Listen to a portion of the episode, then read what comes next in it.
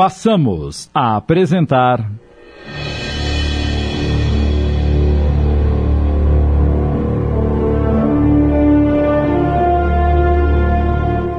Reflexos do Passado, inspirado na obra de Cida Romagnoli Moraes, adaptação de Sidney Carbone.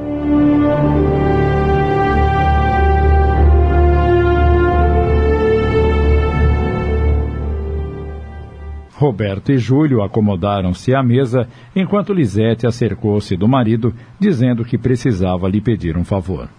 Os irmãos, irônicos como sempre, não perderam a oportunidade de fazer uma piadinha. Vê lá o que você vai pedir, hein, cunhadinha? Se for para dar umas voltas em Nova Luz, sozinha, duvido que terá autorização. Lucas voltou-se para os irmãos, fuzilando-os com o olhar, e já ia lhes passar uma reprimenda. Mas. Deixe eles, Lucas, e venha até a varanda comigo, por favor. Contrariado, ele a acompanhou. Assim que chegaram. O que você quer, afinal? Que não traga João Eleutério para cá. Deixe ele na fazenda Jequitibá por mais uns tempos. E posso saber a razão desse pedido? Se ele voltar e acontecer o pior, você será o único responsável. Não preciso lhe dizer o que pode acontecer. Você está cansado de saber dessa história mal contada. Desde quando você me dá ordens? Vamos inverter os papéis aqui nesta casa? Você vai começar a cantar de galo agora? Tenho mais juízo do que você. Só isso. Diante dos fatos e da possibilidade de ocorrer outra tragédia, é nosso dever evitar o que está em nossas mãos. Diante da segurança da mulher, Lucas sentiu-se acuado. Jamais a vira tão decidida e falando com tanta firmeza. Pensou em gritar, dizendo que era ele quem mandava, porém Lisete estava diferente. Em nenhum momento baixou os olhos ou mostrou medo. Era outra mulher que estava ali à sua frente. Então disse rispidamente: eu vou pensar. Decidirei o que for mais conveniente para mim. É melhor que pense no que será mais conveniente para todos. O que acontecer por uma atitude precipitada e impensada será responsabilidade sua. Você tem o Sr. Joaquim, que poderá muito bem se encarregar de supervisionar a colheita. É experiente e ótimo trabalhador. Deixe o João em paz, para que não se arrependa mais tarde. Eu nunca me arrependo daquilo que faço. Sei muito bem disso. Mas no caso de João, é diferente. Eu não tenho rabo preso com aquele negro. Aliás, não tenho rabo preso com ninguém. Como gostaria de acreditar nisso. Agora vamos almoçar antes que a comida esfrie. O que, que ela quis dizer? Eu não estou gostando do seu jeito. Preciso ficar mais atento. Lisette está começando a criar asinhas.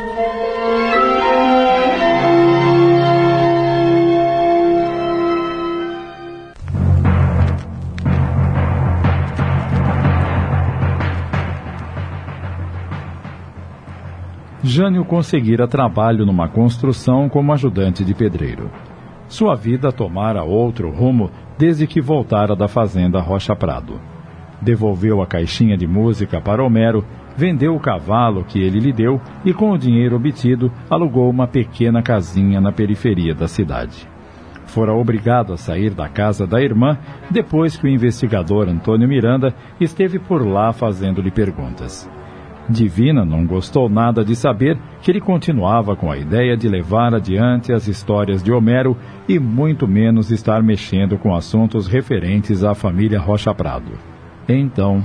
Já que não ouviu os meus conselhos, é melhor procurar outro lugar para morar, pois não quero me envolver em confusão.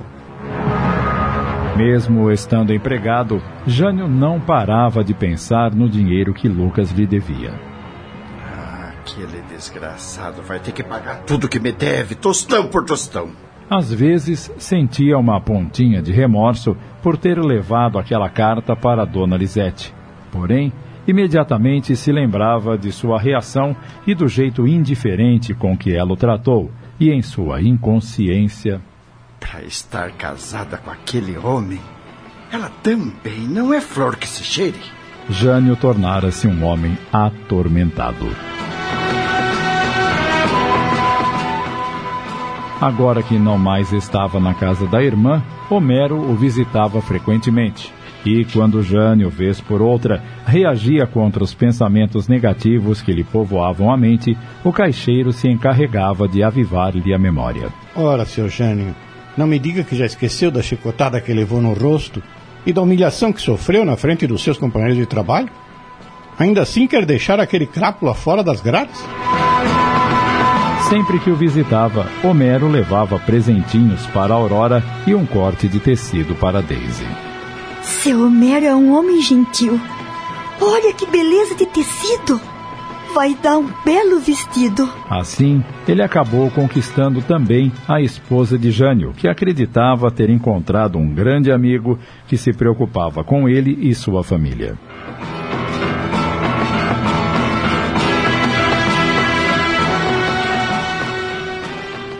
Certa manhã, Antônio Miranda, o investigador, foi procurar Homero na pensão e pediu para ver a caixinha de música. Após examiná-la cuidadosamente. Não é uma bela peça? Realmente! O senhor, por favor, Pode repetir a história dessa caixinha? Perguntou-lhe muito a respeito do que conversava com Geraldo na prisão e se ele comentara pessoalmente sobre o crime ocorrido na fazenda Rocha Prado. Tudo o que o caixeiro respondia era anotado devidamente pelo investigador. Ele até lhe pedira que anotasse em seu bloquinho a data da confecção da caixinha de música que estava gravada no fundo, bem como a assinatura de Eduardo Mendes, o artesão. Enfim, tudo fora bem esmiuçado. Quando Homero lhe perguntara se já estava convencido dos autores do crime, Miranda coçou o queixo, gesto que lhe era peculiar, e limitou-se a menear a cabeça negativamente. Com a intenção de provocá-lo, fez-lhe mais uma pergunta. O senhor tem certeza que não se venderá para os Rocha Prado? Sem perder o controle, Antônio Miranda esboçou um sorriso enigmático, não respondendo à pergunta impertinente estendeu-lhe a mão e. Tenha uma boa tarde, senhor Homero. E saiu, deixando o caixeiro extremamente curioso. De que lado estará jogando esse investigador? Por sua vez, Antônio Miranda trabalhava incessantemente no caso. Já fizera muitas viagens à capital, ouvira centenas de depoimentos, inclusive de ex-colonos da fazenda Rocha Prado. Cada fato relatado, cada entrevista que fazia, era devidamente anotada no bloquinho de folhas pardas que carregava no bolso interno do paletó. Posteriormente, passava todos os dados para um grande livro de capa preta, não omitindo nenhum detalhe, por mais banal que pudesse parecer. A essa altura, mais da metade do grosso livro estava preenchido e cada vez mais Miranda tinha certeza de que estava na pista certa para descobrir, nos seus mais ínfimos detalhes, toda aquela história até então mal resolvida. Tiveram uma longa reunião com o ex-delegado Gilson Calado e com quem o substituíra. Mas o que considerava de extrema importância fora identificar o homem que saíra da capital para comprar terras por aquelas bandas. Isso batia exatamente com o que Geraldo colocara na carta. Já sabia quem era e que passara por Nova Luz para retirar do banco o dinheiro que lhe enviariam da capital. Conseguiu no próprio banco a descrição do misterioso homem, visto que a quantia retirada era muito alta e por esse motivo não deixou de ser notado por todos. Foi também através do banco que descobrira a procedência do dinheiro e o nome do depositante. Daí a chegar até o remetente foi um pulo. Esta descoberta é a minha maior cartada.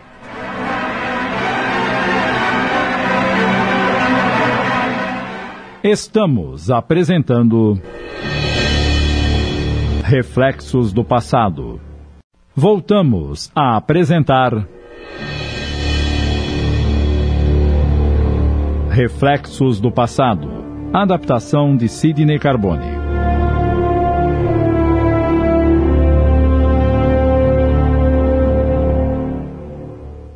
Antônio Miranda ainda colecionou outros depoimentos, mais algumas provas e, com um livro praticamente cheio de anotações de extrema importância, preparou-se para agir de comum acordo com a polícia da capital. Conseguira também, por intermédio de um advogado amigo, uma ordem judicial para que todos os envolvidos fossem intimados a depor. O processo do assassinato de Joanim e suas filhas fora instaurado. A intimação judicial chegou às mãos de Lucas, Roberto e Júlio, que se sentiram apavorados. Só temos uma saída: fugir. E que seja o quanto antes. Não conseguiríamos ir além da porteira. Toda a fazenda está cercada por policiais. Mesmo Lisete pedindo para deixarem João Eleutério de fora, ele teve que ser convocado porque era necessária sua autorização para a abertura e prosseguimento do processo. Eu não queria que passasse por mais este sofrimento, João, mas não teve como evitar. Não se apoquente, dona Lisete. Eu tô calmo e Deus sabe o que faz. Lisete surpreendeu-se com as palavras de João e pensou: O que teria acontecido para ele ter essa reação? Já não vejo revolta em seu semblante. Pelo contrário, ele me parece em paz.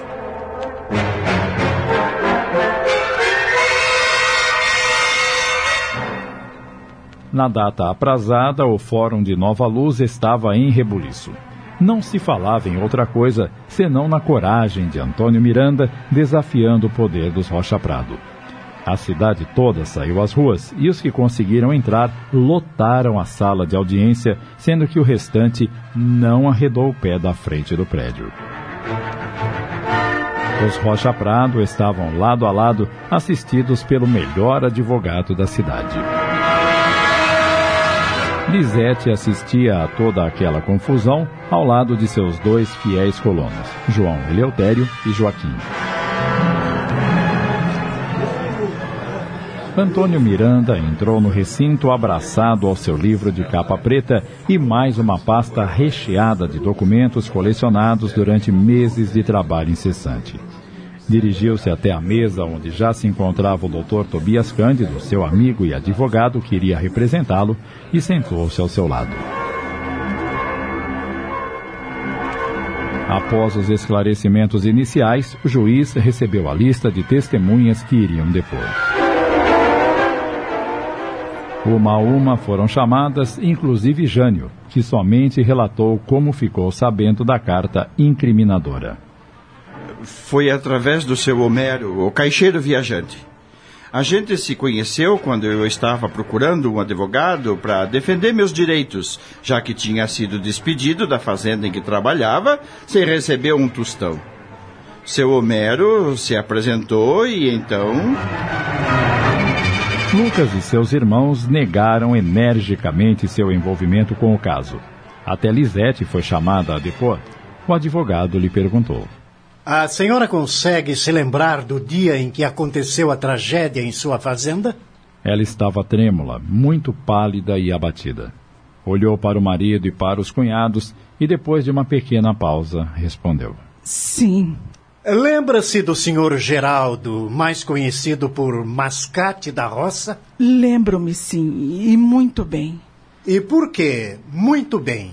Porque é uma figura que não dá para esquecer.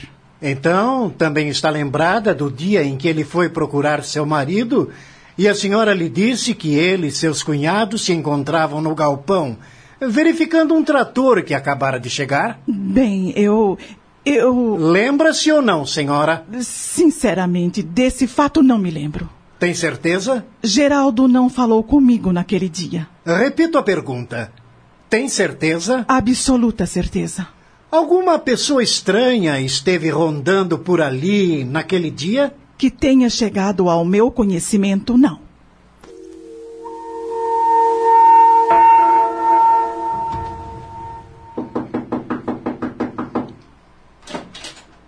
Como vai, Divina? Daisy, o que você quer? O Jânio foi convocado para depor. Tá lá no fórum e... E o que eu tenho com isso? Nada, mas... Eu tô muito nervosa, aflita. Por isso veio a minha procura. Eu sei que você tá braba por causa dessa insistência do Jânio em acusar os Rocha Prado, Divina. Mas eu não tenho nada a ver com isso. Gosto de você e não queria perder a sua amizade. Então devia ter convencido seu marido a ficar no canto dele, sem mexer com quem não deve.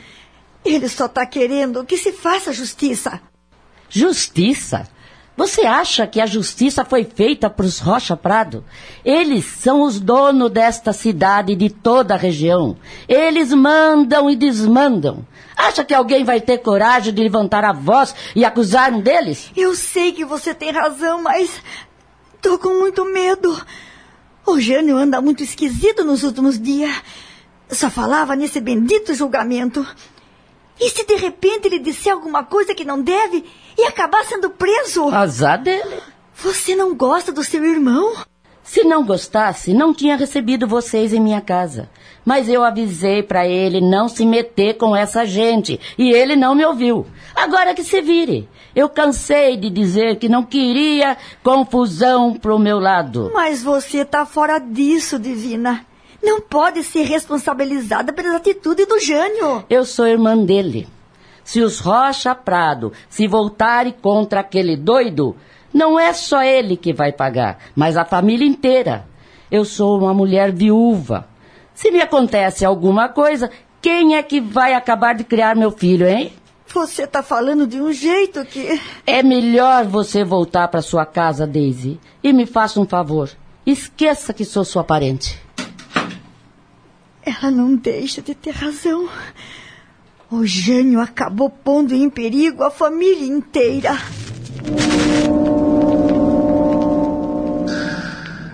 Dona Lisete Rocha Prado, a senhora já viu o conteúdo dessa carta que Geraldo, segundo ele, escreveu na cadeia? Antes de responder, novamente Lisete olhou para o marido e os cunhados, que impacientes aguardavam a sua resposta. Notou que o olhar de Lucas a fulminava, mas não se intimidou. Responda a pergunta que lhe foi formulada, dona Lisete. A senhora já viu o conteúdo desta carta que o mascate da roça, o Geraldo, escreveu na cadeia? Sim, doutor. Estou ciente do seu conteúdo.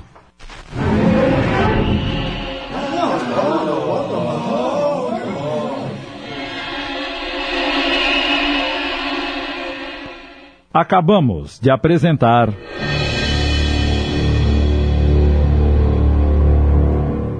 Reflexos do Passado. Minissérie em 15 capítulos, inspirado na obra de Cida Romagnoli Moraes. Adaptação Sidney Carbone.